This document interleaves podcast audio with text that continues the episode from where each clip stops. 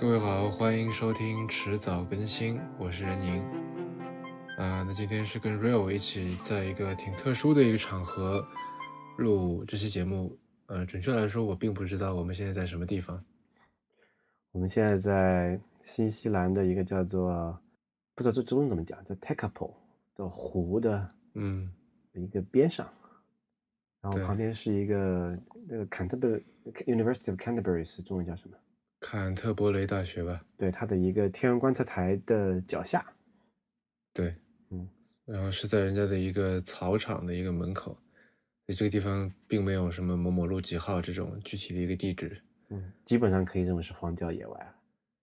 嗯，然后我们再在在一个 一个房车里面，也是就是这次我们这次聊的一个可能主题吧。嗯，因为呃，本来也没想着要录节目的，但是由于因为这几天也天这也是天天在开车嘛，也在外面玩，然后其实每天也都很累，但是又觉得呃，也是一个挺好的一个契机。今天是我们开这个房车的第九天，对吧？嗯，我没记错的话。对，然后你现呃，反正我们之前是没有开过房车的。对，没有开过房车，没没有开过那么大的车，对然后呃，你也没有在这个也没有开过右舵车，对吧？就是靠左行驶的。对对，新西兰它是在跟澳大利亚和香港和英国一样，它是跟中国大陆是相反的，它是在这个的马路的左边开，然后车的司机的驾驶位是在右边，嗯所以就跟中国的完全驾驶观是反过来的。比如说该左转的时候，其实你应该是对吧右转的那个习惯，嗯 就还还挺奇怪的，就是适应起来比较困难。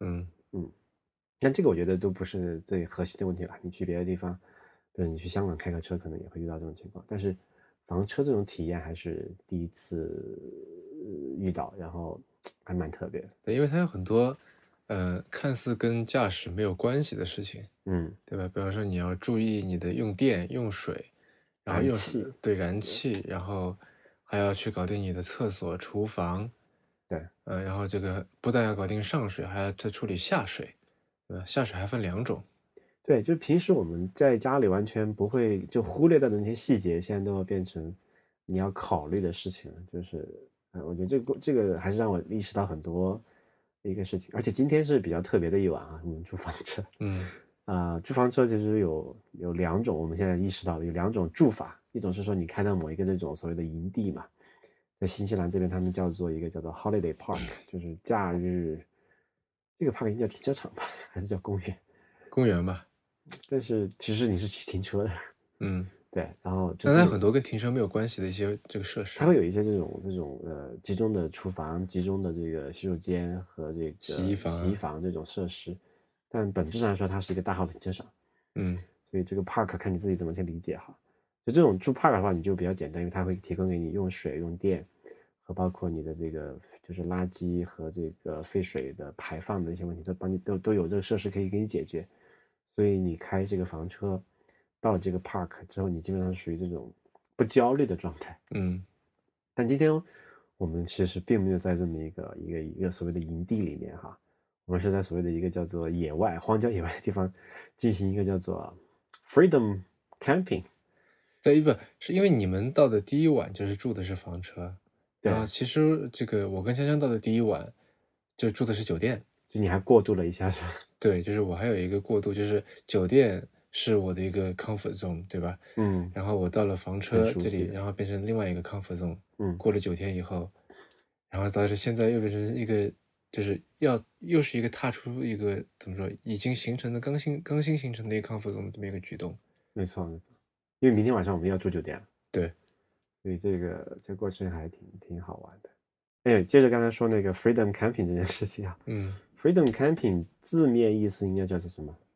自由的露营。嗯呃，所谓自由的露营，就是说你没有在营地，你是在一个荒郊野外，没有人给你提供水电，嗯你是要完全依赖房车本身它所储备的这个能源和这个水，去解决你这住的这这一段时间的这个所有的消耗的问题。嗯。但房车它会，我们算目前算它应该会提供三种能源吧，一种是这个房车它本身是一个柴油动力的车，嗯。它所以它是有这个动力的，对，然后它会有一个这个叫做 LPG 是液化石油气的一个钢瓶，就是类似于我们以前可能早年没有装那个天然气管道的时就候，煤气罐嘛，对煤气罐，对，嗯然后还有一个是它有一个储电箱，对。就是一个一个蓄电池吧，就之前是我们之前在营地的时候插上那个电的时候充好的一个电，也可能是这个房车在行进过程中发的电，我不太清楚这个来呃，它是它是连着的，就是都可以。也就是说这个房车它有两个电池，两个那种铅酸蓄电池，，OK，嗯，呃一个在车头跟发动就是就供发动机的，就是正常的那些车都有的那个蓄电池，对，另外一个就是在车中间，是供这些所谓的这个跟行驶没有关系的，比如说我们跟生活有关系的对和这个比如说水泵这些东西是用那个供电的，对，但是这两个是互联的，也就是说我们行驶过程中也可以给这个那个大后面那个另外一个电池充电。没错，所以本质上，那就其实是只有两种动力来源嘛，就是、嗯就是那个燃油和这个液化气。嗯液化气的话，它是没有办法再通过别的方式产生的嘛，对吧？对，所以这个是要需要额外补充的一个东西。啊、然后它房车的这个消耗，就是我们需要用的东西有哪些啊？我们目前目目力所能及的，一个是肯定是要你要点灯嘛，对吧？嗯你要有一些这个，比如说音响啊、电视这些娱乐娱乐设施，它是需要耗电的，但这嗯些都是，呃，灯我确定是可以用十二伏是可以解决的，但我不太清楚那个娱乐设施的话是可以用那个铅酸电池供电的吗？对，也是也是可以的。OK，那也可以解决因。为你想在普通的那个汽车的那个 head unit 也是，其实也就是这些东西嘛，啊，对，倒也是哈。对吧？那这个电视是没有的，普通汽车那它也就是个 LCD 屏嘛，啊，也可以用十二伏电驱动，那应该问题不对吧是很大。就现在在这里没有办法连用这个十二伏驱动的，就是必须要到营地连上二百四十伏的，只有呃微波炉，然后这些 power points 就是这些插头，就是高功率的这个，啊，对，这个要说一下，新西兰的这个标准电压是二百四十伏，对，跟中国的这个二百二十伏是比较兼容的，嗯所以很多宽电压的设备也是可以直接拿过来用的。所以它这个房车上面提供的这个标准的这个电力输出嗯也是这个啊二百四十伏的。哎，不对啊，我们楼下还有两个这个 USB 口的，就是可以充手机的，哦对哦，那就是插的位置有点尴尬而已。对了，就就也不用担担心手手机没电。嗯不过因为我们现在是在荒郊野外，其实也没有手机信号，嗯 所以有没有电有没有手机其实问题差别不是很大。嗯然后剩下的我需要消耗就是就是它有一个这个一个炉子对吧？这个燃气炉对它是需要用那个燃气的，这个不能用油，不能用电替代，嗯所以这个是必须要有依靠那个钢瓶的。如果如果那个钢瓶用完了，我们就没有办法去烧热水了。嗯，呃，但是你还可以用电水壶烧。没有电水壶，你没有没有二百四十伏是点不驱驱不动的呀。啊，你的意思是说就是在在这个野外的时候在野外的时候，嗯嗯。所以这个是我们可能最大的一个限制，嗯就是你要烧热水是要用那个的，嗯。但是它有一个用电的，但是那个应该我觉得那个用电的那个炉子应该也是要接到二百四十伏的营地的那个，这肯定是高功率电器。嘛对，，所以其实不能靠这个蓄电池去供的，嗯。所以其实燃就是煤煤气罐还是挺重要的一个是的。一个设施，但我不太清楚那个煤气罐到底一次能用多长时间。嗯，但我照我们目前的这个用气量来说的话，我觉得应该是因为前面几天我们基本没有用嘛，对。所以今天是一个比较高集中的使用高强度使用的时间，对吧？因为它还要提供啊，对，有个制暖，就是取暖这个问题，我是可能是最耗能比较大的一个部分。对因为我们现在是在呃新西兰是南半球嘛，对。然后它五月五月一号刚刚入冬，对，刚刚 Technic 它是刚刚入冬的，至少嗯是一个晚秋嘛。对，所以现在屋外屋外的这个呃，就车外的室温应该是在几度左右。而且尤其我们又在一些这个海拔相对比较高的地区，呃，海拔其实也不算太高，七百米左右，七百多米，就是跟别的地方比起来就，不是在海平面附近的。对，嗯，大概就是因为海拔上升，气温也会下降嘛，是，所以现在我们的室外的温度大概我们之前目那个都看过，大概就十几度左右，晚上。嗯。白天可能会好一点，十几度，如果有太阳的话，能到二十，嗯。这还比可以有有时候还可以穿短袖，嗯，晚上的话就要穿这个棉袄出门了，是的，所以就是就是取暖是棉袄都不够，就是是要这个戴上帽子、手套、围对巾，对对对。对对吧？我们冬可能出去看星星上的，感觉。嗯然后所以就是在房车内取暖是一个比较难的问题，嗯，所以这个我觉得我们看那个房车的手册上面，它对取暖也是做了比较多的这么一个安排哈。一个是说，如果你接了营地的话，它是有那个用电取暖嘛，对吧？就它有一个小暖炉给你，插电，然后就是然后它会出热风的这么一个小小暖炉，然后它可以用这个燃气去烧一个。我不知道烧了什么东西，但是它排出来的气体是热的，然后刚好是这个这个废热是用于制暖的，当然那个可能主要是用于烧这个热水，嗯，然后就它我看到它还可以用这个就是柴油柴油，但我不知道这个柴怎么烧呢？相当于发动机怠速还是什么？还是说它有另外一个专门烧柴油的一个一个一个设施？对啊，但我们不知道在哪儿啊，但我们目前为止跟跟发动机共享一个油箱，对。对，就这个是一个非常好玩的一个事情。是，anyway，就这个是就是我们消耗的一个部分啊。但是还有一个就是，我觉得这个是我们之前可能最容易忽略的部分，就是那个排泄这个废水的问那个东西。哦，对，就是在日常的生活当中，就是对于每次上完厕所之后，对吧？嗯，你所要做的这个事情，几乎就只是说按一下按钮。对，就算家里面有的时候马桶堵住了，你要处理的也就是说，你你拿那个。皮塞子，皮塞子去搞几下，对吧？或者或者叫人来处理一下。对，然后你不会关心剩下的部分。对，就你不你不会关心你的你的呃，重点在于说你要把这个东西给它弄出去。对，但至于它去了哪里，你不 care，这不是你关心的重点。对，啊，所以就是这个本质上，房车它的这个厕所，它其实是一个。其实我们的上一代人应该对这个事情有概念的，因为倒马桶嘛，对，倒马桶嘛，倒。那个时候还没有这个叫做什么，呃，叫做呃，诶，flush toilet，flush toilet 叫什么？冲水马桶。冲水马桶，对吧？但是说是这个，就是文明的城市文明的一个进步的标志，就是冲水马桶的出现嘛。对啊。因为比如你看早年，就是十八世纪、十九世纪的这个那种所谓的传统的欧洲的这种大城市，它的那个卫生条件是非常糟糕的。嗯。这也是一个主要原因嘛。所以后来出现那个冲水马桶。出现包括这个下水管道这个管网体系之后，嗯，整个城市的卫生状况才得到了极大的改善嘛。对，所以本质上，啊，中国来说，这个这个进程发生在这个九十年代嘛，八九十年代，嗯，啊，可能有些落后地区可能两千年，呃，初可能还在做这件事情，但是我相信，特别是在这一任政府之后，现在不是在讲一个叫什么农村的这个马桶卫生卫生间的建设，嗯，是一个 一个议事日程了嘛？是。所以我觉得这个事情可能就下一代应该是体会不到的，但是你如果你住房车的话，这个它又变成一个事儿了，嗯，这个就挺好玩的。就本质上你是要隔一一 depends on，就是看你的这个用量哈，嗯，你要去倒马桶的。然后还有就是这个废水，比如说你洗手，它有一个水槽嘛。我补充一下倒马桶这个事情 深有体会啊。它是放在一个像。大型夜壶一样那个东西里面，就是它那个马桶底下接的那个，是一个可以，呃，可以从车外抽抽出来的这么一个容器。嗯，这个容器有一个开口是跟马桶相连的。嗯，然后这个开口可就是它的气密性是非常好的。嗯，可以关，可以开，可以开合。对，所以它就不至于就开的时候会晃出来，或者说这个气味会出来。气味会出来。对，那么然后在这个容器里面再放一点这种。呃，消臭啊、溶解啊这方面的这种化学物质，我也不知道是什么。嗯，anyway，就是然后你，我觉得它差不多可能是在一一升到两升之间吧，那个那东西的容量。那个不止不止，那起码是二十十几二十升的容量。你觉得十几二十？对你这这个这个哦，对对对对，嗯，是，那那就是十几升，我觉得。嗯，十几升肯定是有的。嗯。就可能差不多，我觉得小半大半个那种纯净水桶的量，纯净水桶我记得一个是十二点五升吧，还是十点五升？呃，十七点五吧，好像是十七点五，好像是十七点五。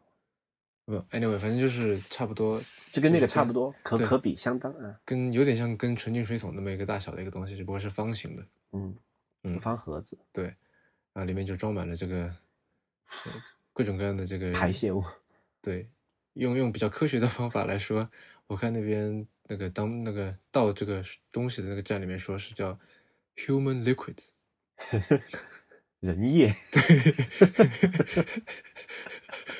好吧，它里面有个那个就是那个马桶，就是你把那盒子抽出来之后清倒之后，你洗你要冲洗干净再放回去嘛。嗯。放回去之前你要加一个叫做所谓的 toilet chemical，就是厕所药，可以这么理解吧？嗯，但它那个应该是一个除臭的一个一个除臭加分解吧，除臭加对除臭加分解，以及还有一些色，素吧。它是有颜色的。对，不，那个是我们之前用的两个有颜色，我不知道我们后来放那个白的有没有颜，还嗯但至少我觉得有颜色这点还是挺挺有用的，就可以 mark 那个东西到底是什么。以及就是它让你不那么难受，因为之前那个颜色它倒出来的东西，嗯基本上就是深蓝色跟是蓝墨水一样，嗯嗯嗯，对吧？就让你觉得就没有那么然后它还联想那么多联想。对对对对，还有那么一点点的薄荷味道，嗯，嗯，所以就整个给你相对来说比较清洁的感觉，嗯感官上嗯面哈。对对对，嗯但如果你倒出来是一堆，对吧？别的黄黄色的东西，就可能体体验会比较差一些。嗯 但总总体来说，就是还是呃比较卫生的。嗯这个它会叫做什么来着？它会叫做就是在青道那地方，它会把这这个东西叫做 black water 嗯，黑黑水，黑水啊。当然，黑水就是相对于另外一个叫做叫做 grey water，就是嗯灰水吧。对，啊，灰水是什么呢？灰水就是比如说你这个洗手槽里面洗的一个水，或者你洗它有一个厕所是一个淋浴间和马桶二合一的这么一个一个一个一个空间。嗯那么你洗澡的水应理论上应该是属于灰水的。对，啊，就会是就是就是直接是通过一个管道的方式倒到一个，还有一个专门一个叫做 dump station，就是一个排污站吧，对，这么一个地方，你会让你清到这两种 waters。啊，对，这个是出水，哎，但我没有讲进水哈，嗯。就是这个这个车其实有一个水箱的，嗯，就是它会就是就是干净的饮用水的水箱，然后你会你要求你会在开车之前把这个水箱给备好，到时候你才可以用嘛。这个车的水箱应该是有七十五升，嗯如果够两个人用的话，应该一两天是没问题的。对，而且新西兰的这个自来水，由于它是可以直饮的，嗯啊，就理论上上来说，我们的这个车里的自来水龙头出来的水也是可以喝的。它龙头也是分了两个嘛，除了一个是正常龙头，还有一个这种就是所谓的饮用水龙头嘛。就是我估计它是加了过滤器吧，或者它应该有一些个比较简单的一个过滤的一个装置，嗯，但应该不是特别复杂的那种。对，但出于这个安全，出于就以防万一的考虑吧，就我们这就还是烧一下还是对，烧一一方面是下烧一下，二方面是还买了那个瓶装水，我们呃，我们是买了比较多的这个这种，比如说那是那个是五三升还是几升装的那种瓶装水和那种就是呃一点五升的那种水，那种瓶子可以换嘛。嗯但，就是出于环保的考虑，其实在那个营地它有那种专门呃出可以直饮水的龙头，就它那嗯个就是用那种专业的过滤设备过滤，还又过滤了一次的水。对，你可以直接去接那个也可以，这样的话就不用浪费那么多这个瓶子嘛。但是作为从环保角度上，我觉得那个那个也还可以。嗯所以这个是房车的整个的一个呃设施上面的介绍吧。那房车这东西我觉得很好玩，就是这几天体验下来，我觉得它嗯真的是一个嗯非常去中心化的一个事情。对这个，我们那天晚上也在讨论哈，就是说对于像新西兰这种国家来说，房车可能是一个必须的选择。因为呃新西兰这个国家可能要稍微介绍一下，新西兰国家整个人口不到五百万人，然后它的但是那个负数有七千万只，这个是另外一个小插曲了哈。呃，它整个国家不到五百万人，然后它的主要的这个呃那个经济收入，一个是靠出口一些农农农产品，最主要是这个羊毛啊这这些东西，对吧？因为它是一嗯个靠养羊的国家，嗯什么养呃或者牛奶啊这种之类的东西。对然后旅游业是它一个非常核心的一个产业。那么你有那么多，比如说这个他所谓的旺季，我们现在是淡季嘛，他旺季来的时候，他的游客住哪里会变成一个问题。那因为新西兰这个是也算是地广人稀的一个地方嘛，嗯那么他不可能在每个地方都建酒店，对吧？或者他建了酒店，他也不可能建那么多。那这不可能建那么多的话，那这么多游客突然涌过来了，他是没有没有办法去承受这些游客的这个设施的。嗯但是如果你他们我假设我们游客都住房车的话，这个事情好像似乎是可以解决的，因为房车可以流动嘛，对，所以你可以就是在全国范围内，或者至少是在就是这新西兰是两个岛嘛，南岛和北岛两个岛嘛，至少在岛的这个南就是两个分区域是可以去调度这个房车的这个供给资源的。南北岛之间有没有这个可以装汽车的渡轮？应该是有的，我感觉 ferry 肯定是有的，嗯，不然的话他们之间怎么之前怎么连通的？啊也是，对吧？嗯肯定是有船的嘛。啊、就房车就有这个好处，就是说你可以确保你租到你租到这个房车之后，你总是可以住的，嗯你总是可以走的。因为新西兰很多这个景旅游景点，它都是在一个比较远的地方，嗯而且它不是一个点一个点，它是一一一条线一条线这么去旅游的。嗯比如像这次我们走的这这条线路，对吧？嗯总共可能有差不多加起来有一两千公里，应该有了。然后你不是停在某一个点嘛？就如果你要住酒店，像传统中国旅游的方式，你要你挨个点去住酒店，你会很麻烦嘛？你不一定订得到，对吧？因为那个不可能支持那么多人嘛。而且这个地方的公共交通很，我觉得是很糟糕的。公共交通你基本没有，嗯，导致肯定就要自己开车的嘛。对啊，啊，所以如果你自己开，但你也可以租那种旅行车，然后去一个点一个点就去住这个酒店或者是嗯 motel、汽车旅馆这种东西也是可以的。但是我就觉得你你你就是很有可能，比如说上次我们第一次去那个小那个小小村，它大概人总人口不到一千人，那不可能给你提供一五千人的酒店嘛，嗯对吧？所以就有，而且这个整个这个就是环境也不允许嘛，对吧？你它本来国家面积也不大，如果你全部都修解决量的话，对自然环境破坏也挺严重的。嗯所以房车旅游反而变成了一个相对来说比较经济合理的这么一个选择。以及就呃，因为现在国内就我们上次做这期节目的时候，嗯、也聊到这个话题啊。嗯国内现在很多人越来越愿意去做 freelancer，嗯愿意做数字游民，对吧？所谓的 digital nomad。对，嗯，新西兰这个国家除了说这个网络覆盖比较糟糕，嗯网速不怎么样，嗯然后大多数的地方这个 WiFi 还都是按着流量给的。对，之外，嗯、我觉得你基本上可以说，你如果开个房车，可以把它当当成家，嗯到处开来开去，只要找到能上网的地方，你就能工作。嗯因为一个房车里面，像现在我像我跟 Rio 对这个对面对坐着的，基本上是，呃，可以算是一个写字台的或者工作台的这么一个东西。嗯然后后面还可以有一块区域可以当做床或者沙发，对对吧？所以这如果你是一两个人来住的话，是完全绰绰有余的，因为我们这个房车是能住四个人，对，理论上来说能够对能够住六个人，。对，我们住了这次住了四个人，对，相对来说紧凑一点，但是也还是觉得就是还可还凑合。嗯如果你住两个人的话，就绰绰有余的这个空间。嗯。其实房车是一个特别，就我我觉得哈，嗯，嗯，一个集权政府应该是不会喜欢房车这个东西的，给你的某种自由的感觉是吧？因为你想，我们现在的户口是靠地址绑定的，你有一个户口本嘛，对，一个常住 permanent permanent address，对吧？永久永久的这个永居地址。是，或者说，呃，户口是政府无论哪国政府，对吧？户嗯籍嗯是无论哪国政府用来绑定一个人的一个，呃，算是手段之一，对吧？那户你户你你填户籍这个入境，你填入境嗯证的时候，进嗯新西兰的入境证的时候，是不是还有一个新西兰国内的地址？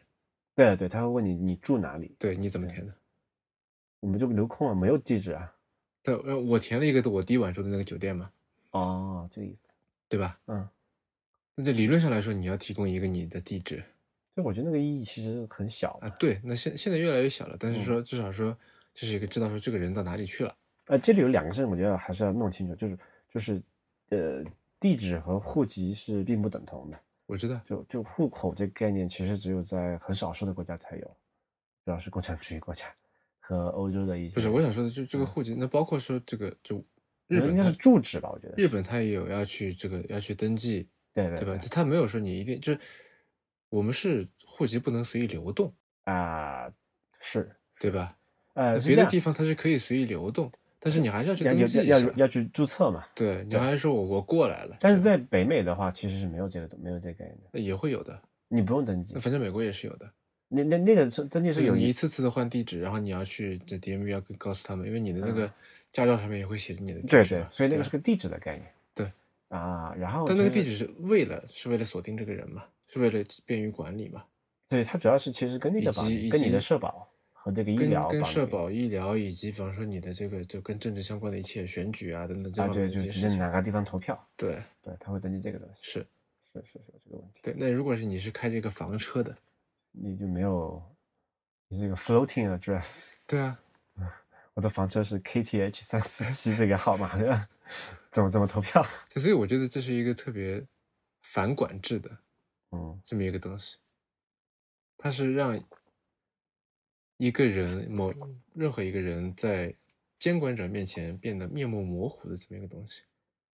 就是你的 identity 变成这这怎么说呢？就只能说，嗯，你还是有国籍这个概念吧。嗯就假设你是个新西兰人，你还是有国籍，你还是有护照这个概念的。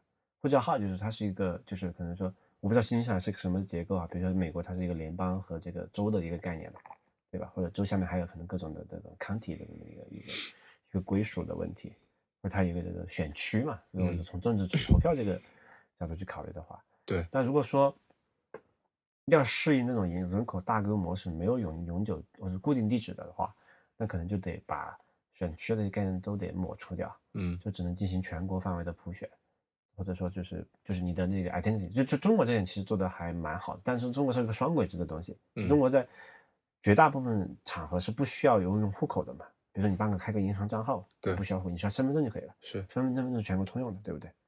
然后你比如说你去做个什么登记酒店旅馆入住，其实你也是只用身份证就可以入住了嘛。所以就这里面，我觉得还是有可比性的。所以就这点的这个是 uni 就是怎么的，就是全国范围内的一个唯一的 ID 就嗯可以解决这个问题。但就是说它会导致很多的一些一些这种区域化的管理的这种这种这种地方行政会变得比较奇怪。嗯就是你这个人到处流动，就是我这个地方行政这个税收怎么收，对吧？嗯就还要不要有地税这么一个概念？嗯或者说一些这个地方的一些开支啊，一些这个福利，呃，或者或者这刚才讲的那个我们讲那个啊医疗和这个保健对吧？嗯保险的问题对吧？嗯你你算到哪里？是不是可能只能全国统一的搞一个这个什么 universal 的 这个 medical care 对吧？嗯这个就就不一定了。所以就总体来说的话，我觉得，嗯、给我感觉最深的就是说，它给了你很多选项，或者更给你更多这种便利吧，或者说，比如嗯说我我们之前我之前出去旅游的时候，就是住酒店那种旅游的方式，或者或者你自己是开车吧，会旅游的方式，会碰到一个很尴尬的问题。你去到一个旅游景点，你要出假设你要出去徒步转一圈，对吧？嗯你得想办法走到那个那个那个徒步开始的点，嗯，然后才开始徒步，然后完了之后你还得想办法再回到你的酒店，中间有一层这个交通的问题嘛。是，但是我们开房车的这个过程中，我们发现我们直接把车开到徒步的那个起点，它通常会有一个停车场嘛，对，我们说停在那里，下车开始徒步，换好所有的装备，对吧？徒步完了之后，觉得累了吧，你就你你完了结束之后，你就回到你的车上，你可以休息，对吧？你有各种什么水，包括食物啊，包括我们之前可能买的水果啊，各种饮料啊，然后包括甚至衣服、鞋都可以换换一遍，嗯然后就是你会觉得那种那种家的感觉，嗯是你过去住酒店体会不到的，就是那种呃叫什么来着？就之前我有我有一直有一个感有一个感触啊，就是说，嗯、你在旅途中，你真的在为了赶路的时间和你在停下来，就是享受这个过程的时间，这个比例，就是你你赶路时间越少是越幸福的。嗯房车的话，你会发现，哎，你赶路时间其实真的是比较短了，因为其实照我们这天这几天的行进的路线来看，首先我们开的并不远，嗯我们一天大概就开个平均来看，可能有个100多一百多两百公里的样子。嗯，按这个房车行进速度，怎么也两两三个小时肯定是够了，对，对吧？然后沿途我们还可以走走停停，看各种的风景。是，然后在整个整个过程中，其实我们是随时可以跑回这个房车来，觉得哎，我又回到了一个一个熟悉的地方，嗯而不是说你每次都去到一个陌生的地方，要用一个陌生的，比如说洗手间，或者找一个陌生的地方，你要换衣服什么的，你都你都要体验那个过程嘛。所以有一种那种蜗牛的感觉，你知道，他觉得突然外界觉得不爽了，不是你就缩回去嗯，到你的这个房子里面去。对，就这种提供的这种舒适感和这个安全感，我觉得是这非常让我就觉得很惬意的一个事情。是，就是是一种自由嘛？对，这是一种，这是一种种自由。freedom，就自由的是说你可以出去，也可以嗯自由的回来嘛。嗯然后虽然说这个条反正条件肯定比不上酒店，有时候有单独的一个比较大的一个房间，然后有那个就是你比如不用担心这个水这个水电的一些问题嘛，嗯对吧？但肯定还是有一些限制。但总体来说，我的这个这个满足感是大于那个就是因因为因为这个水电受限的导致的一些不足嘛。嗯，这点我觉得是可能这是感觉感触最大的。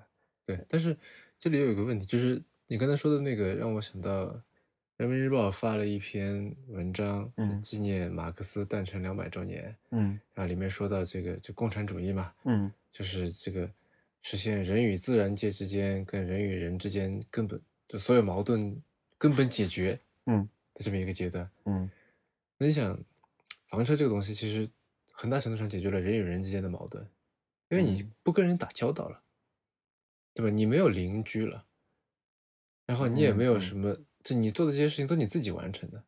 但这也不完全是吧？我们可能这种体验比较深的原因是，首先我们来的是一个淡季，嗯就是其实游游游客比较少，或者说是就非中国游客其实是非更少的。嗯我嗯们旅途旅途中所碰见的绝大部分是中国游客比较嗯多一点，但其实绝对数也是非常少的。嗯而且我们每次去到就是需要跟人打交道的地方，比如说像这个营地的公共设施的时候，我们到的时间都比较晚，嗯，通常已经过了这个营地的正式的一个入住的时间了，对。所以我们也不需要跟前台打交道，我们是第二天临走的时候才去付钱，对？，对所以在这里就是我有一种感觉，嗯就而且我们有好几次是就是自己在房车里面做饭嘛，对对对，所以这次旅行是我应该是所有旅行当中跟本地人发生关系最少的一次。是 是，就只有吃我们在那个就是吃餐馆的时候，对加油是自助的，也不需要。对，然后啊、就营地的 check out 的时候付钱的时候需要接触一次，是，但也不是你去的，嗯，对，所以所以其实你现在问我说一个典型的新西兰人是什么样子，我没有概念我没有概念。嗯，是是有这个问题，对，然后这个就造成说，那就是这个避世主义是可以做的比较比较极致的，是吧？对就是 escapism 这个可以完完全全的不跟人打交道，对，他就是特别跟人分割的，你可以随时都回来，嗯对吧？你到了这个房车里面，门一关就是你自己，嗯，和这个自然，对啊？就打开窗是自然，就是这个这个大自然，然后关上就是你自己的小空间。是啊，你记不记得那天我们在徒步那个，就是也是一个就是比较偏僻的一个停车场，遇到一个老爷爷，他住的那个房车，他看样子那住了好久的样子了。嗯然后好像就他们两口嘛，嗯。老两口坐在那里，有一个一个小很简陋的一个小屋子。嗯，给大家一个印象就是那个屋子看起来很像是《哈利波特》里面的那个海格 住的那个小屋，对，其实它是个大巴，呃，一个比较看起来古董级别的大巴，嗯，改就有点像是建的一个房车这怎么有个电影叫《荒野求生》，我记得，嗯。那里面的那个大巴，应该有至少一二十年的历史了。嗯。所以你他他就是说，就其实他其实其实非常不需要跟人打交道，他可能就是可能隔三差五去买个菜，放回来，然后做点吃的，那平常就可以就是怎么天人合一吧，就是他就在那里，对，所以我们经常可以看到在，因为我们这这天这几天每天换一个营地嘛，所以经常在营地里面会看到一些有点像嬉皮士这样的人，就是他嗯。是喜欢流动的，他是反对管制的，对，他是反对说在一个地方扎下来的，嗯他到处跑来跑去，特别喜欢自由，特别喜欢所谓的解放的这样的人，他会很喜欢房车。嗯，但是反过来说，如果说一个喜欢安稳的人，嗯对吧？一个喜欢说这个，呃，每天都是要就他，我觉得他可以接受说到每一个地方都住，比方说四季酒店，嗯，对吧？但他可能没有办法接受说我就背这个房车到处跑。但我觉得这里有个很奇怪的事情，就是你说真正的那些追求自由的人，他对这种是啊，他是不是应该，他是不是也不应该对房车这种安稳的一个一个一个空间有有这种依赖？你懂我意思吗？就是如果他是一个完全自由的话，对房车来说，可能是不是也是一个累赘？但这是这是这是一个基础设施嘛？啊，就是说看你有多多基础嘛。嗯有些人他可以说我完全不需要任何所谓现代，就有一波人他是不需要任何说我我追求就反现代的，嗯我不需要任何现代这种文明，我不需要电，我不嗯需要这个什么，我自己能够在山里面就是也能过得很原始，对吧？嗯也有这种人，对吧？就这个是很非常一个非常极端的一个状态了嘛。但就是但你如果是要房车生活，嗯，就某种程度上来说，你还是希望能够至少说享受到现代科技的便利的。那你是说你不想在城市里面，对，不想跟很多人打交道。嗯所以房车是一种特别适合社恐的生活方式。那是不是很不适合日本人？嗯，但它占的空间又比较大，就可能日本不太国土面积不太适合这个事情。主要是这个关中关西那两块地区嘛，北海道还是很大的，还是地广人稀的。没有人去啊。嗯，就是基础设施也是一个问题。因为我们也讨论，就是说房车这个事情在中国到底靠不靠谱嗯啊？因为其实我们看到在新西兰这种这种房车的这种玩法，嗯，还是对基础设施有比较大的要求的。对，锵锵下了一个 app 叫 Camp Master Campermate，啊，Campermate，、嗯对。然后这里面有关于房车旅行的一切的这个你所需要的信息吧，嗯哪里可以去倒脏水，哪里可以去充电，然后哪里可以有营地，什么样的营地，对吧？不用不同颜色标出来。对。然后你可以看到说，在小小的一个城镇，可能就几百上千人的一个城镇附近，哎，居然有五六个营地，你可以选，嗯从最便宜的最到最高档的，各种各样的，到从有电的没电的，对吧？这个这个，呃，国家办的，就就公营和私营国营和私营的，对，都有。对，但就是我不知道要达到这么一个基础设施的程度，需要多多长的时间？因为我知道现在国内也有一些项目在推房车游，在自己在建房车营地，嗯，但是如果是靠这个靠纯靠民间来做这个事情，我觉得还是会很难的。不还就是你要去分析一下，就是需要什么样的基础设施，或者说我们中国的这个要求和新西兰会不会有所有所不同哈？新西兰的它有一个最核心的问题，就是说它要求这个房车是一个相对来说是一个独立封闭的一个体系，就是你不能，比如说我们最主要的问题是就是排污嘛，嗯。和就是补给相对来说容易，就是别人给你一个水是容易的嘛，嗯。别人给你给一个电，相对来说我觉得是可以的，就是那个插头可能这个形状要想个办法，对吧？但排污可能因为他们新西兰对这个环境保护是做的比较透彻的，因为它嗯。是一个，因为它的这个环境是他们的一个旅游资源嘛，对，所以他对这块是要求会比较高。比如说我们是不能随地在外面扔东西的，或者嗯是这个排放，我们刚才讲的跟两种 water，对吧？嗯啊、呃，所以就这个问题呢，导致说你必须要去到，就是房车生活，你必须依赖这个 dump station，就是你刚才讲排污站这个东西。呃，但这个在国内我好像觉得没有那么高的要求。就找个化粪池。对，因为其实国内很多，其实农村，首先我们国内没有说对这个排污和垃圾处理有那么高的一管制。其实很多看很多地方都是乱丢垃圾的。对，这是其一，对吧？第二就是说，这个公共这个就是所谓的这个 human liquids 嗯人体排泄物这种这种东西，在国内也没有说有那么强的限制。比如说，很多人就在荒郊野外，他就随地就大了、小了，也也就那样了，对吧？嗯就我相信，在国内旅游的呃人肯定都或多或少是遇到过这种情况的，是对吧？所以说也没有人说对这个东西要求很高，那无非就是说，你这种集中集中集中的排一排一桶和你自己人下去，那么来一两下，这两种之间是不是有很本质的区别？或者如果实在不行，找个化粪池倒进去又又会怎么样？嗯所以我觉得这个如果说管制没有那么多的话，其实满足满足的方式也还是可以的。嗯那剩下的问题无非就是说怎么输入水和电嘛，对吧？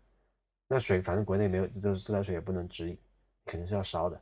嗯那可能你很多很可能还是要依赖于，就是说你要买这个瓶装水，或者依赖于这个房车本身的这个过滤器。嗯，然后电的话，相对来说就简单一点，容易些，对，你只要这个线足够长，找到一找到一户人家，总能给你充一会儿，对吧？嗯好像，而且这点我觉得国内可能还好一点，因为这个是也是一个感受之一。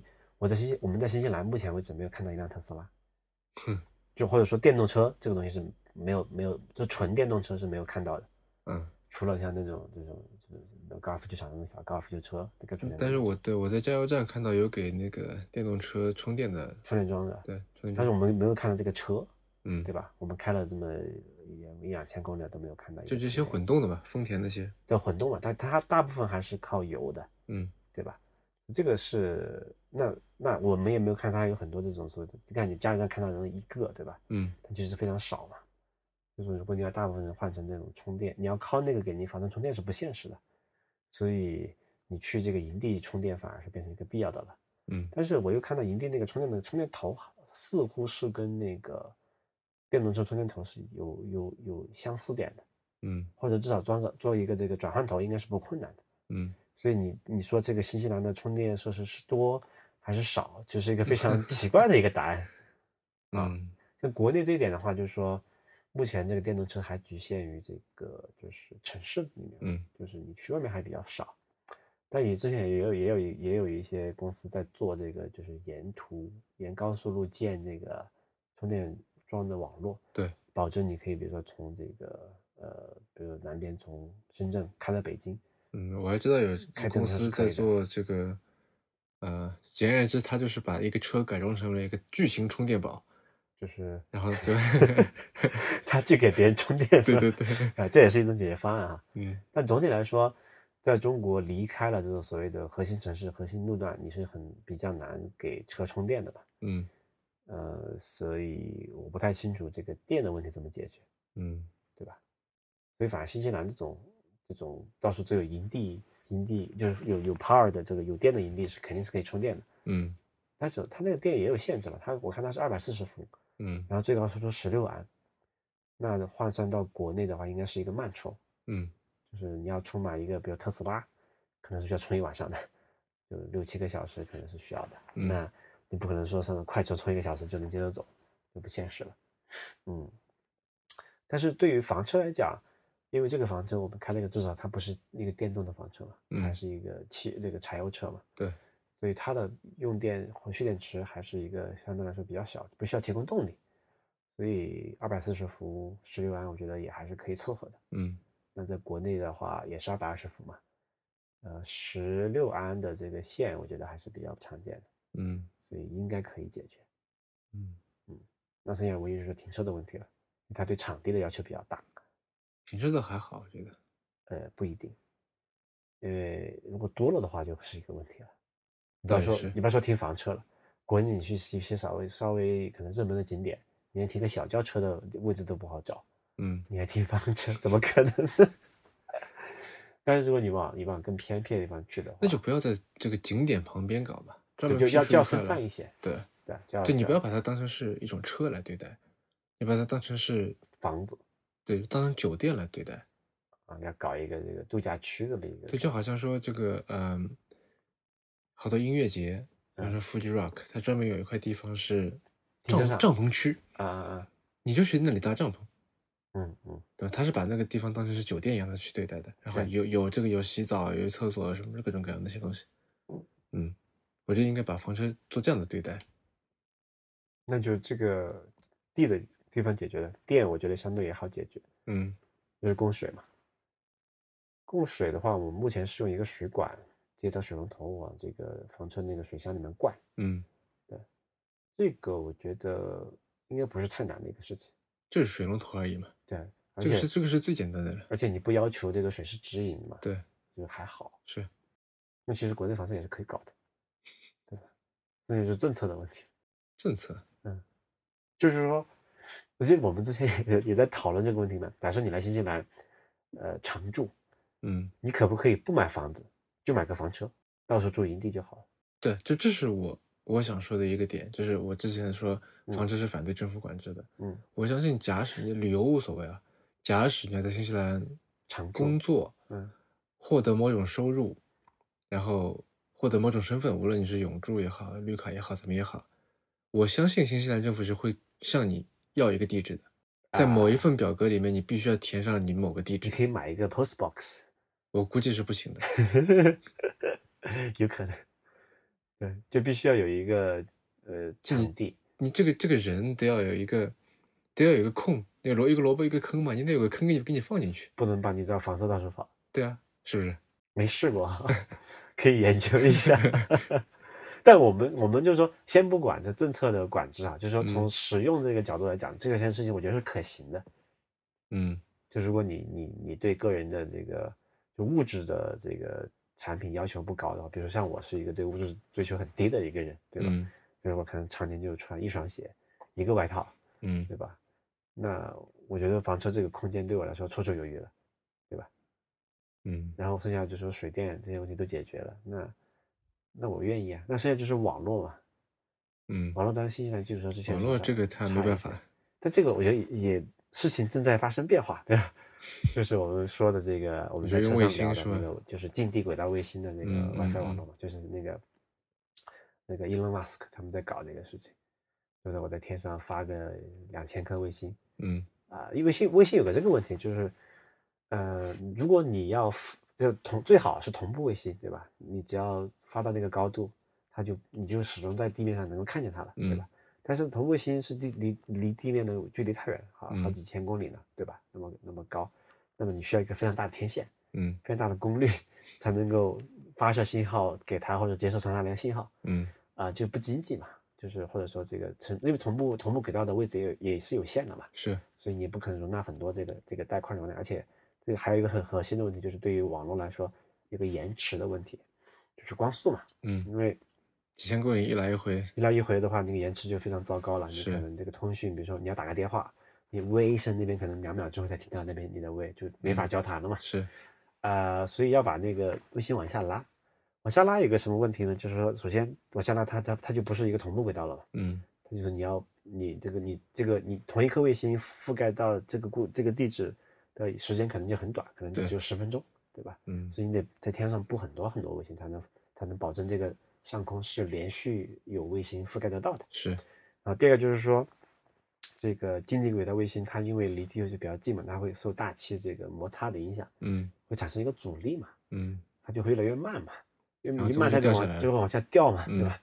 所以它得不断的靠它卫星上的一个一个推进器去给它补充那个速度，嗯，就是保维持它是那个速度，从而维持它轨道高度嘛。那叫什么？第一宇宙速度呃，那个是逃逸的，不嗯也倒也不用了。呃，是第一吗？是第一吗？呃应该是第一。呃，我都不太记得了，这个你要去问之前的这个物理物理学大师。对，所以所以就是要解决这个问题，就是说那个卫星上面得有燃料，对吧？嗯那得有燃料的话，它因为燃料还是有一个物质的东西得发射上去嘛，它总会耗尽的，对吧？嗯你耗尽之后，那卫星不就没有燃料了吗？它不就一定就掉下来就报报废了？所以最近有一个新的技术，我觉得挺有意思的，就是那个通过采集这个表这个大气层里面的空气分子，因为大气层也是就是那些各种气体分子构成的嘛，对。然后通过这个就是离那个叫什么来着啊离子推进剂的方式去嗯。加速这些空气啊什么等等这个分子，然后产生一个反推力嘛，嗯。从而等于你就获得了无限的燃料嘛，你的你呃不是无限的这个推进助力的，因为电是可以比较好解决的，你用电太阳能对吧？太阳能用电池嗯。板嘛，那个寿命是很长的，是。然后你太阳能就储到变成一个呃你在那一面获得到那个太阳能变变成电力之后储存到微星里面，然后有用因为离子推进器是用电电推的嘛，嗯。它只需要这个就是那个推进剂，就是你要扔一个东西出去，嗯。你才能获得一个反推力嘛。对。那如果你能把这个从大气里面表层大气里面采集这个东西再扔出去的话，那其实就获得了无限的燃无限的这个推进剂嘛。嗯那你的卫星理理论上是可以无限运行的下去的。嗯所以这个解决了之后，剩下就是说这些卫星怎么组网了。它是可以做成一个叫做什么呢 mesh 这个一个 mesh 网络嘛，嗯叫做什么 mesh 中文怎么翻不太清楚。那就是一个就是分布式的一个卫星构成的网络，然后之后通过卫星互联，然后嗯可能有几个再进到那个地面的一个基站，通过这个微波通信嘛，就可以建一个所以这个 satellite WiFi 卫嗯卫星 WiFi 嘛。这就是伊朗马斯他们现在在要要那个 SpaceX 要搞的一个下一步就是以。前那个谷歌那个 Project Loon 想搞它是用气球嘛？对它是用热气球，热气球还是在大气层里面嘛？不是热气球，是那个气象气球。啊，气象气球是就在平流层面。对对对对，但是也是说说到那个那个问题嘛，那个那个它里面那个气球的那个气也会逃逸的嘛，对对对，而且主要是它会不稳，虽然是平流层，但还是会动的，是对，所以你不知道飘到哪里去了，你你就很难找回来，对吧？嗯所以我觉得卫星还是一个更好的一个方案，嗯而且最关键是说这件事情对于 SpaceX 来讲是有一个战略战略意义，嗯，就是比较战略意义吧，就是一个维持维持这个什么特斯拉股价的一个很好的对，因素你。先不说特斯拉，先说 SpaceX，SpaceX 它研究的这个可以发可以廉价发射卫星的一个火箭，对吧？对可以重复利用嘛。那你总总得有东西发才可以吧？嗯 你不能等着别人有一搭没一搭的发一个什么气象卫星啊、商业卫星上去嘛？嗯但是如果你要建一个覆盖全地球的一个呃卫星 WiFi 网络，这是以前一星想做的事情吧？，对一想做的事情，那需要的卫星量那就多了去了，那嗯可能要要好几千颗，是，一天发也可以得发几十年，所以不着急了，是吧？所以所以所以这是解决他们的一个一个一个一个需求的一个事情，所以我觉得这个这个我觉得还蛮期待的啊。如果这个事情能解决，那我们理论上只用在这个这个房车顶上装一个小小的一个天线，嗯就可以有这个卫星高速上网了。嗯，就不受这个三 G、四 G 这个基站网络覆盖的限制，因为那个毕竟要建得非常密集嘛。但是你想这个事情啊，嗯，其实也是反监管的，是的，因为现在就是如果怎么强呢？如果因为如果能实现那个卫星网络的话，才可以真正实现互联网最初衷的那个目的，叫做真正的去中心化。嗯因为微信本身这个就是一个 mesh 网络。就是我之前我们跟我之前跟一个朋友聊，这个但是是这这也是一个真正的中心化，因为这个网络是由一家公司在管的。不一定啊，就是 SpaceX 在发那个谁，那个那个那个呃，另外还有好几家公司在做这个卫星的这个就是卫星 WiFi 这件事情，嗯中国也有。之前我还专门啊，之前还我聊过这么一个项目，应该叫做啊、九天微星吧，那个项目叫嗯是北京的一个一个项目。后来他不是跟那个那个哦呃呃就是小黄车那合作，还搞了一些事情嘛。就中国要搞这个微信 WiFi 的人也也不下十个了，应该就这个这个团队应该不下十个。嗯这个全球范围内就是一个最最热的事情。就这里就就打个岔哈，就说下那个就传统互联网为什么我觉得它不可能实现去中心化的一个最本质的原因，就是它依赖于这光纤网络嘛嗯和电嘛，对吧？这两个东西都是要经过，就是经常你看到一个叫做什么国防光缆，嗯，对？吧？那个牌子你可能在路边看得到，对吧？那什么意思嘛？那个东西你经过这个地，对吧？这光缆，先不说光缆是属于谁的，光缆这个地是属于某一个权威政府的，对吧？嗯那人家想不不让你过了就不让你过了，对吧？或者不给你不供电不给你供电了，对吧？嗯但是就所以真传统的互联网就基于光纤那个是不可能实现真正的去中心化的，对，它太空是没有国界的。但太空是没有国界的。嗯那你说美国的卫星不能从中国头上过一下吗？嗯中国的卫星不能从美国头上过一下吗？对吧？嗯至少目前为止，我们整从整个这个主权国家来讲，对外太空的这么一个呃是还没有主权定义的嘛？对至少至少那个叫什么来着？那个是有一个公约，我记得。嗯嗯嗯，说这个外外太空是这个人类就是共同开发的一个是是是空间，对吧？那么对，就是对所谓的领空是有一个概念，我就是好像是到多少公里高度就不行了嘛？对，就就不算领空了，对就是太空了，对 啊，那就是一个公用的一个东西了。因为这个是一个物理物理现实嘛，你卫星要从那里过，那不可能说绕开绕开你那，然后再再拐个弯儿吧？嗯卫星是不能拐弯的，对不对？对所以就 必须要把这个呃通讯的基础设施独立于某一个主权国家之外，嗯才能够实现真正的去中心化。啊，好像扯得有点远。嗯 anyway，说回这个房车这件事情啊，那如果能把那个解决了，我觉得对于我这个人来说，我是完完全全可以依赖于房车生活的，对吧？有上有网有水有电，你还想干啥？对吧？这这个比较有意思。那其实这次旅行，嗯，还让我感受到了两个，就是相当于是人类比较共通的感受。嗯一个是关于极限体验，就我们不是都跳伞了吗？嗯都去这个 air drop 了一下，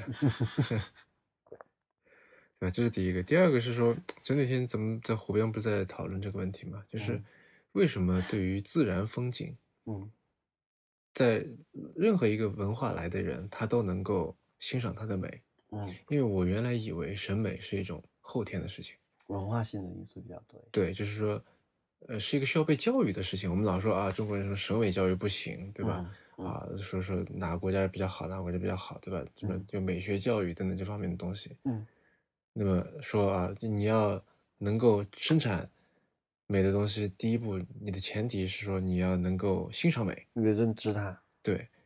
然后说这个东西啊，你看要要做各种教育，要花各种各样这个成本下去。对，但是你说，哎，我们到了那边，呃，湖边是秋天的景色，杨树全部都是金黄的，一排一排一排，然后天上是万里无云，一个特别清澈并且平静的湖面，远镜头是一排雪山，在太阳下面放金光。我相信任何人听到我这个描述都会觉得这是一个就所谓的美景吧，就所谓的会出现在这个挂历上面，以前对吧？挂历上面的这种，或者是作为电脑桌面上面的这种这种一幅场景，嗯。没有人会说这是丑的，嗯但为什么我们都会有这种感受呢？你觉得那个挂历算不算一种交易？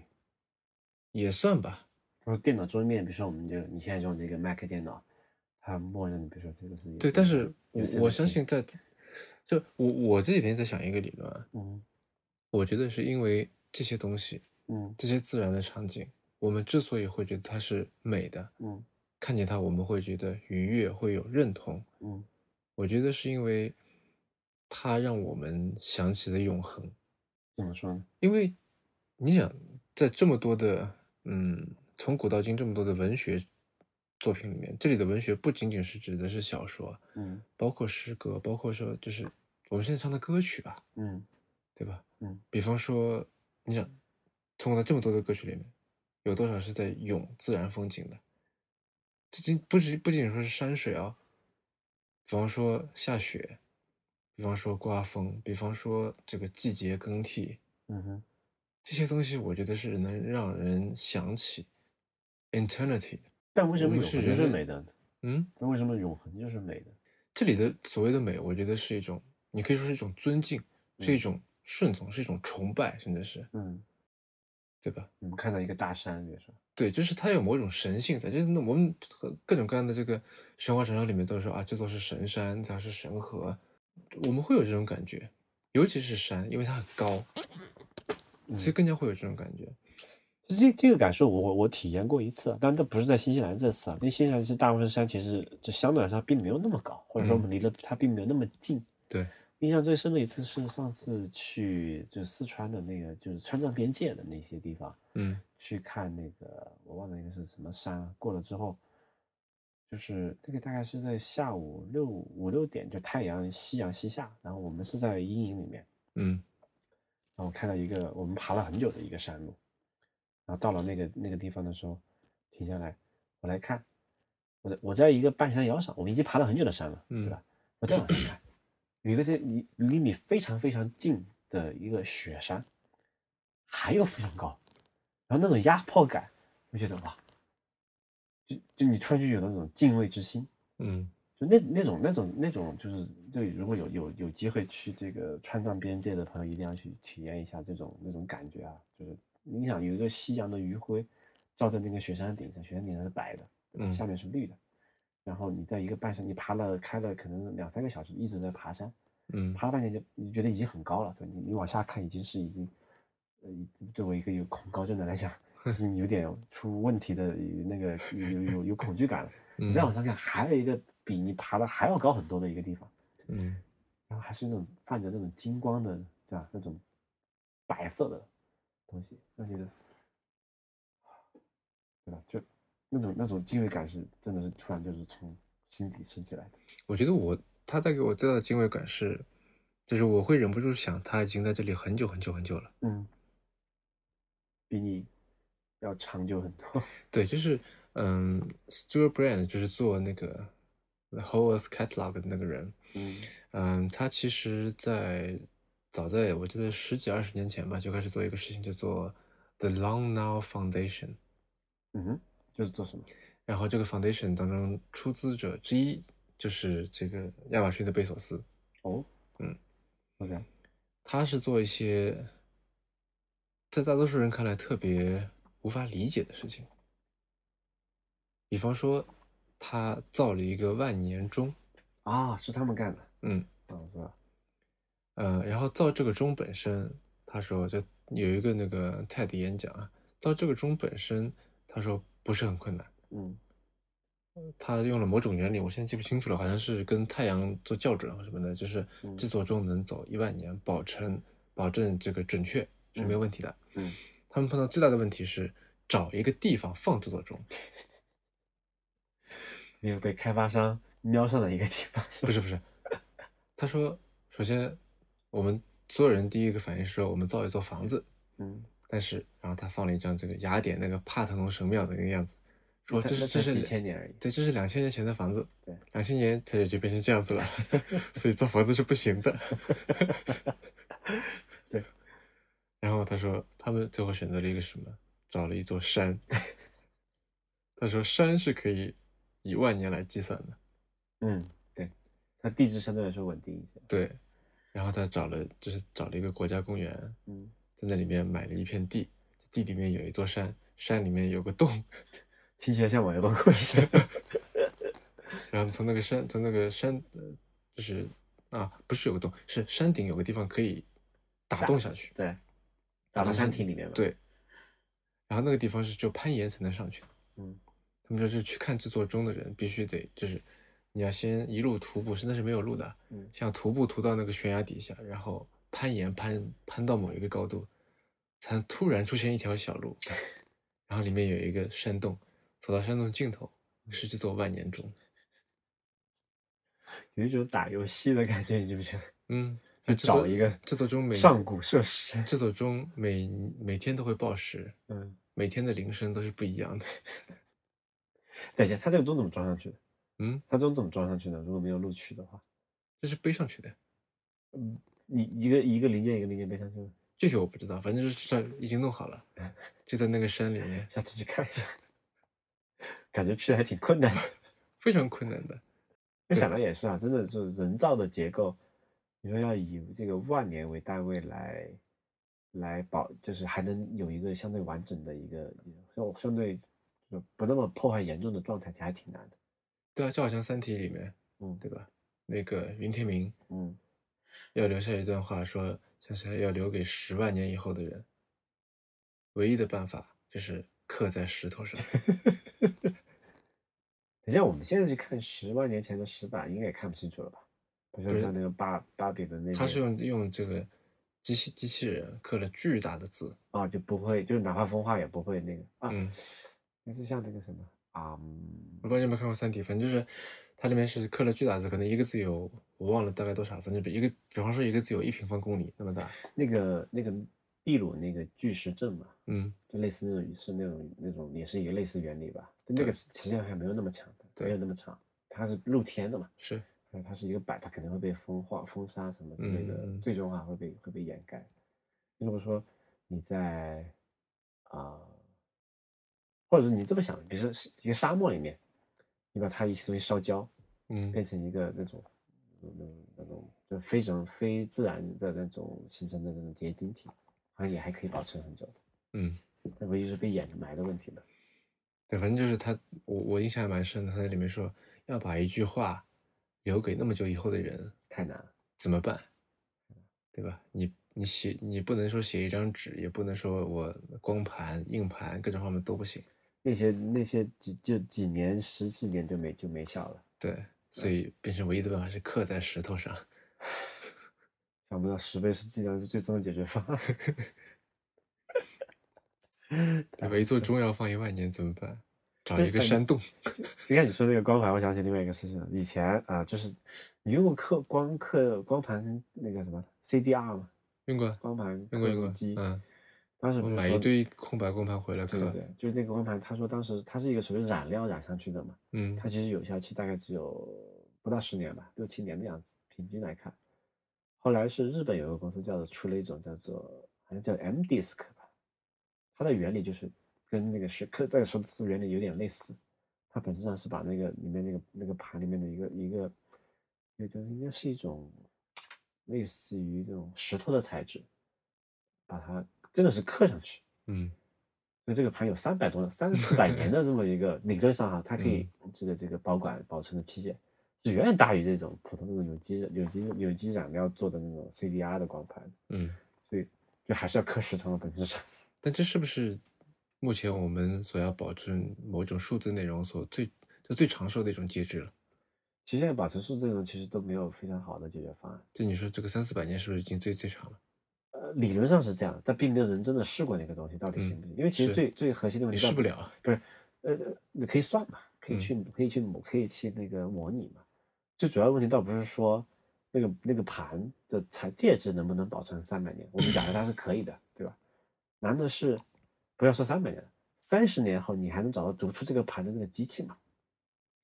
这是一个问题，嗯，对吧？比如说三十年前我们是用所谓呃，不是说三十年前的，二十年前、十年前你还用过软盘这个东西？三点五英寸软盘，对，你现在还找得到软盘读读软盘的这个设备吗？软驱你还找得到？你找不到了，对吧？嗯，光驱显你其实都很难找得到了。是再往以后，可能 U 盘 U 盘的这个 USB 接口你都找不到了，是，对吧？所以难道倒不是那个材质本身怎么样？其实我们可以做出一些很很就是 durable 的、很耐久的一些材质，难道是这个读取的方法，对吧？它是一个有一个有一个结合有个什么结合档的问题的，就是嗯你如果要保存这个制造这个读取设备的方法的，也是需要一个信，也是也是个信息嘛，你嗯怎么保存这个信息，对吧？就它有一个非常，对吧？就是互 互相依赖的一这种关系，对吧？是你有一个很你有一个很存储的很强的介质，对吧？但是你又没有一个你得找到做出这个读取这个机器的方法。你读取这个机器，你很很显然不可能写到那个介质里面去嘛，对吧？嗯不然你没有你永远不可能读出这个介质了嘛。那你怎么存储造出这个机器的方法？你你就没有办法去解释这条链条的终点在哪里。嗯所以发就发现刻在手指上是最简单的，对吧？你就看就可以了。对，所以这所以这个是一个问题，就好像这个好像其实的另外一个相关的事情，就好像我们最近老是在最近不是很多这个比特币很流行嘛？嗯比特币是一个所谓的有一个一个一个一个密钥嘛，一个密码，对吧？所以你怎么保管这个东西？所以你不能存在电脑里面，会被人偷走，对吧？嗯，所以就是想来想去，你还是写在纸上比较好。写在纸上放到钱包里是吧？放到一个保险柜里面，你发现哎，那还我那不如刻十张那边算了，对吧？所以这是一个非常好好的问题，我觉得。嗯，呃，因为我们今天这个停，因为停在一个特别荒郊野外的地方嘛，所以外面这个星空其实特别的漂亮。嗯然后我刚才不是跑出去拍了一堆这个长曝光的照片嘛星，空啊，拍的时候其实让我想到一件事情，就一句话吧，嗯嗯，有一个科幻作家兼是未来学家吧，叫 Arthur Clarke，嗯啊啊，他是说过一句话，我觉得很好玩。他说有两种可能性：第一，我们在宇宙中是孤独的；第二，我们不是。无论这两种哪一种，都令人觉得非常 terrifying。你倾向于信哪？相信是哪种？后者吧，我觉就得你觉得我们是不不不是孤独的，对吧？对，就是后来不是也有很多人研究说，这个其实并没有太多意义嘛，因为就算你不是孤独的，但你跟它太远了。嗯因为像我们觉得，因为假设我们现在的物理认知是对的，光速是宇宙这个速度的上限，对吧？那就会信息传递的上限。我们看的星空，也不会是几亿年前那个很那个星发出来的光，对吧？嗯假设真的那边有一个人有一个外星种族给我们发出信号，但那个信号我们收的时候，已经过去几亿年、几十亿年了，或者几百亿年，或者再远一点。嗯，假设能收的话，这个时候你说它存在那里，对我们来说还有什么意义呢？但这个你永远不会知道嘛，对吧？嗯，就除非它是在隔壁的这个火星，不是太就就我说的是，就是关于我们现在的认知是否是真正的，就是 ultimate 的认知，你也很你也不知道嘛，嗯，对对吧？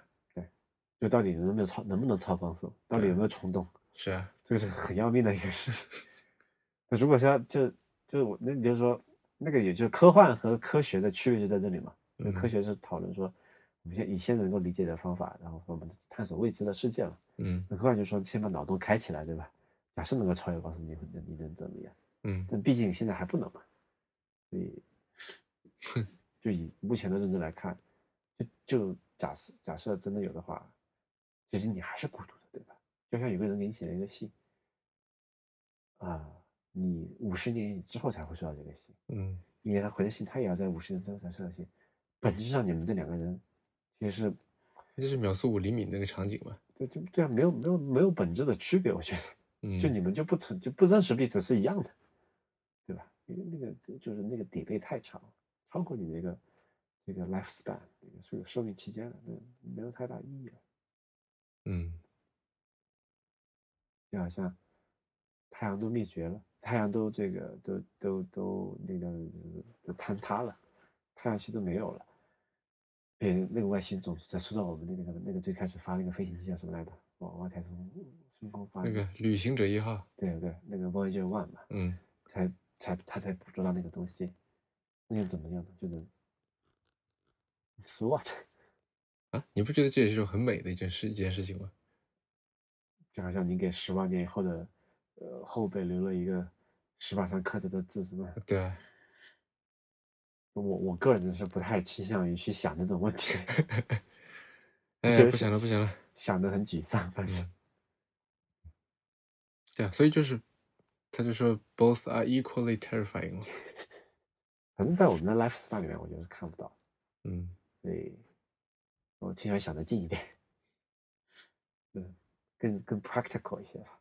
嗯所以 practical 的一个问题就是，这次我们嗯最大的体验就是，我我就是觉得可能你之前也聊也讲过啊，就是如果能够自动驾驶的话，其实是挺爽的，这个房车，嗯因为房车开它的体验是比较糟糕的，嗯，对吧因为大，大然后重高，而而且就是开房车的那个人，就是没法很好欣赏一路的风景。就沿途的风景是看不到的，嗯就是你得专注路面嘛。对，呃，所以如果能够自动驾驶的话，其实挺爽的。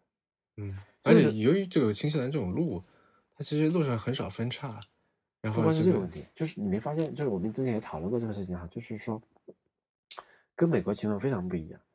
新西兰我们开的这个路，它的这个就是叫叫做哦不叫这个路上那个线条叫什么？叫路标吗？landmark 不是 road marks 叫什么？我不知道。就中文叫这个路上的那些线，嗯，就边界线啊，中间那个、那个那个虚线啊，嗯嗯还有包括这个路标啊，嗯它会维护维护的非常好，就是它基本是完整连续的，就很少出现那种断掉的地方，对吧？你像那个特斯拉的那个那个 Autopilot 这个系统，它它是很大程度上它非常依赖这个东西。对，它非常依赖嗯它，所以它之前出那几次交通事故都是因为这个这个路那个美国的这个地面那个路标，呃，嗯就是一个是没有了，或者是就是 misleading，就是就是有那个指向错的，它会才会导致它那个 autopilot 失败嘛。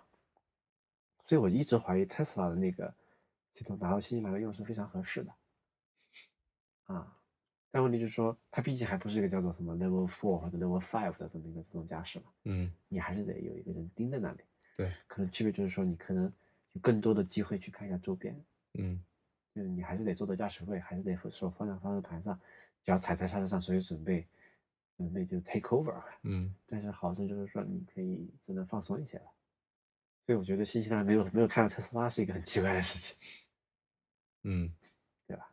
房车这个弄到特斯拉，真的我觉得是非常好，因为它有这个路比较窄，房车比较宽，嗯其实对于人类司机或者是新第一次开这种大车的司机，最大的挑战就是你怎么把房车维持在你那个 lane 里面，你那一条嗯道里面，而不至于说蹭到别人的道。因为我相信很多人，就是包括我们两个第一次开的时候，都会出现那种就开出去或者到别的那个道边上，就很危险了。其实是，开出去可能会翻，然后到中间跨线的话，你可能会跟迎面来车撞到，或者不要撞，至少擦掉一个人呢，这个后视镜是很有可能的，对吧？嗯所以，但如果说你用那个 lane 那个能够它叫什么呢？呃，auto laning，它可以保持在这个你那样的中心位置，不至于蹭到边缘和出去的话，嗯其实是非常好的一个体验。然后就是说，剩下的能能到底能自动驾驶能能不能说做到完全完全自动驾驶？比如说，我们可以说，呃，我们现在是这个在晚上停下来没有动，对吧？嗯，但这个时间如果这个车让它也自己可以跑起来，对吧？慢慢跑起来，到我们下一个目的地，我们就不中间不用等了嘛。嗯虽然肯定会错过沿途的一些风光哈，但就是说你至少可以实现说你你你呃不影响，那就是说你至少可以或者你设置一个说让我一个嗯啊，我补充一下，在现有的这个法律下面，嗯呃，是不能边开车边睡觉的。就是这个，它法律规定，在开车的时候必须大家都坐在乘客的位置上面，嗯然后把安全带系好。对，但是那是因为这个问题嘛。那你比如说嗯，比如火车吧，或者大巴车吧，嗯大巴车是司机在开，乘客是可以睡觉的，对不对？嗯也不影响你嘛。还有那种所谓中国有很多这种长途卧铺大巴，也是那个乘客也是在后面睡，没有问题啊。嗯对吧？所以问题还是在驾驶驾驶那个位置，就是你还不确定说你能够安全的驾驶这个车，那么你后面乘客的生命也有危险，所以要求你也必须自己绑上安全带，做好这个相应的安全防护准备。对吧？嗯嗯那如果说这个大巴车，那么这个房车是由一个专业大巴车司机来开，那我们是不是也可以该该干啥干啥去？嗯唯一问题就是摇晃嘛，像我觉得这个是可以通过技术方式来解决的，因为增加这个空气悬挂，或者说控制这个大巴车的这个过弯速度，使得保证你是平稳的嘛。比如至少你说对比一下哈，我们在这个高铁上，在飞机上都是可以吃喝睡的，也都没有任何问题。嗯吃喝拉撒睡其实是。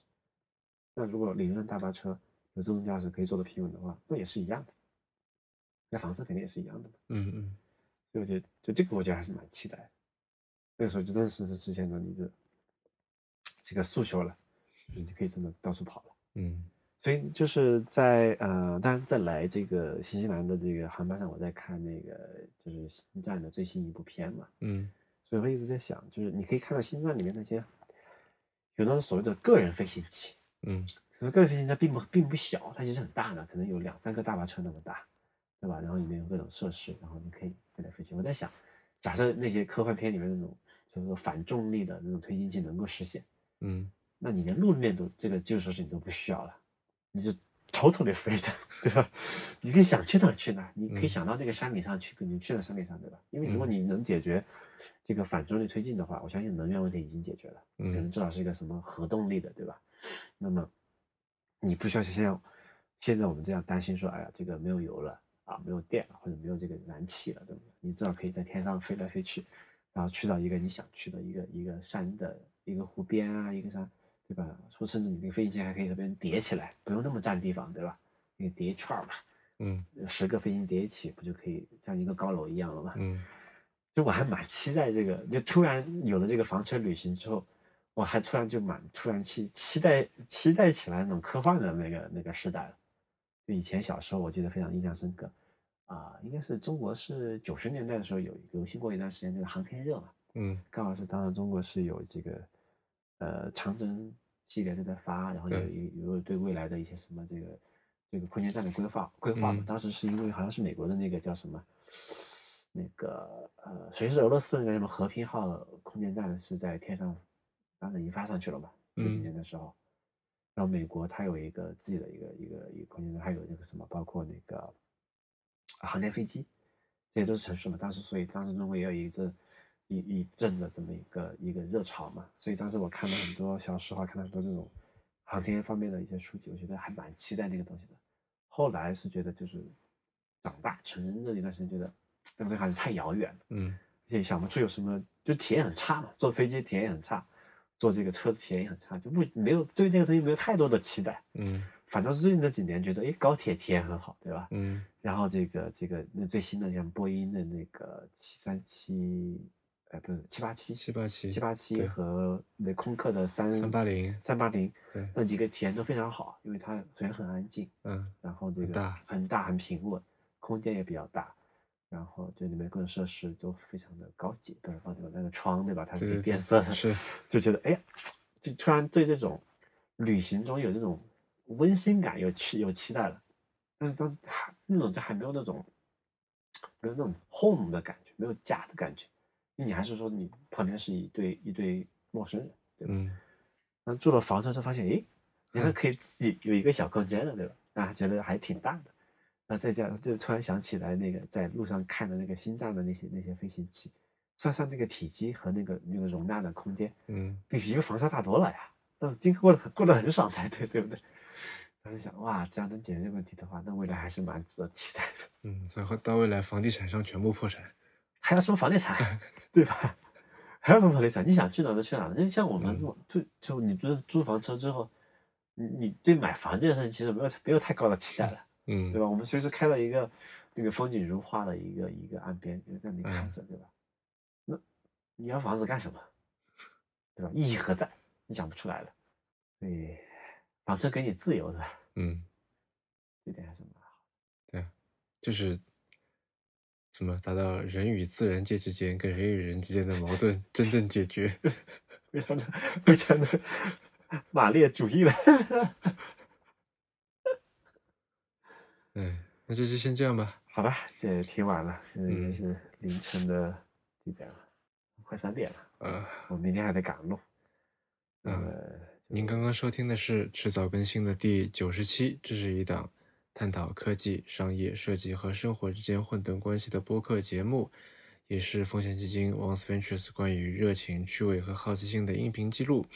那么这一期是我跟 Real 在新西兰南岛房车自驾游期间的做的一个行旅闲聊哈。那么我们上一期的这个行旅闲聊是在非洲的马达加斯加。嗯，我们的新浪微博 ID 是迟早更新，我们非常鼓励您与我们进行交流，也欢迎写电子邮件过来。我们的电子邮箱是 embrace at weareones dot com，拼法是 e m b r a c e at w e a r e o n e s 点 c o m。如果你想要访问迟早更新的网站，可以在浏览器地址栏输入邮箱的后缀，在网页导航栏中就可以找到迟早更新的网站链接。我们为每一期节目都准备了延伸阅读，希望您善加利用。那就这样吧，拜拜。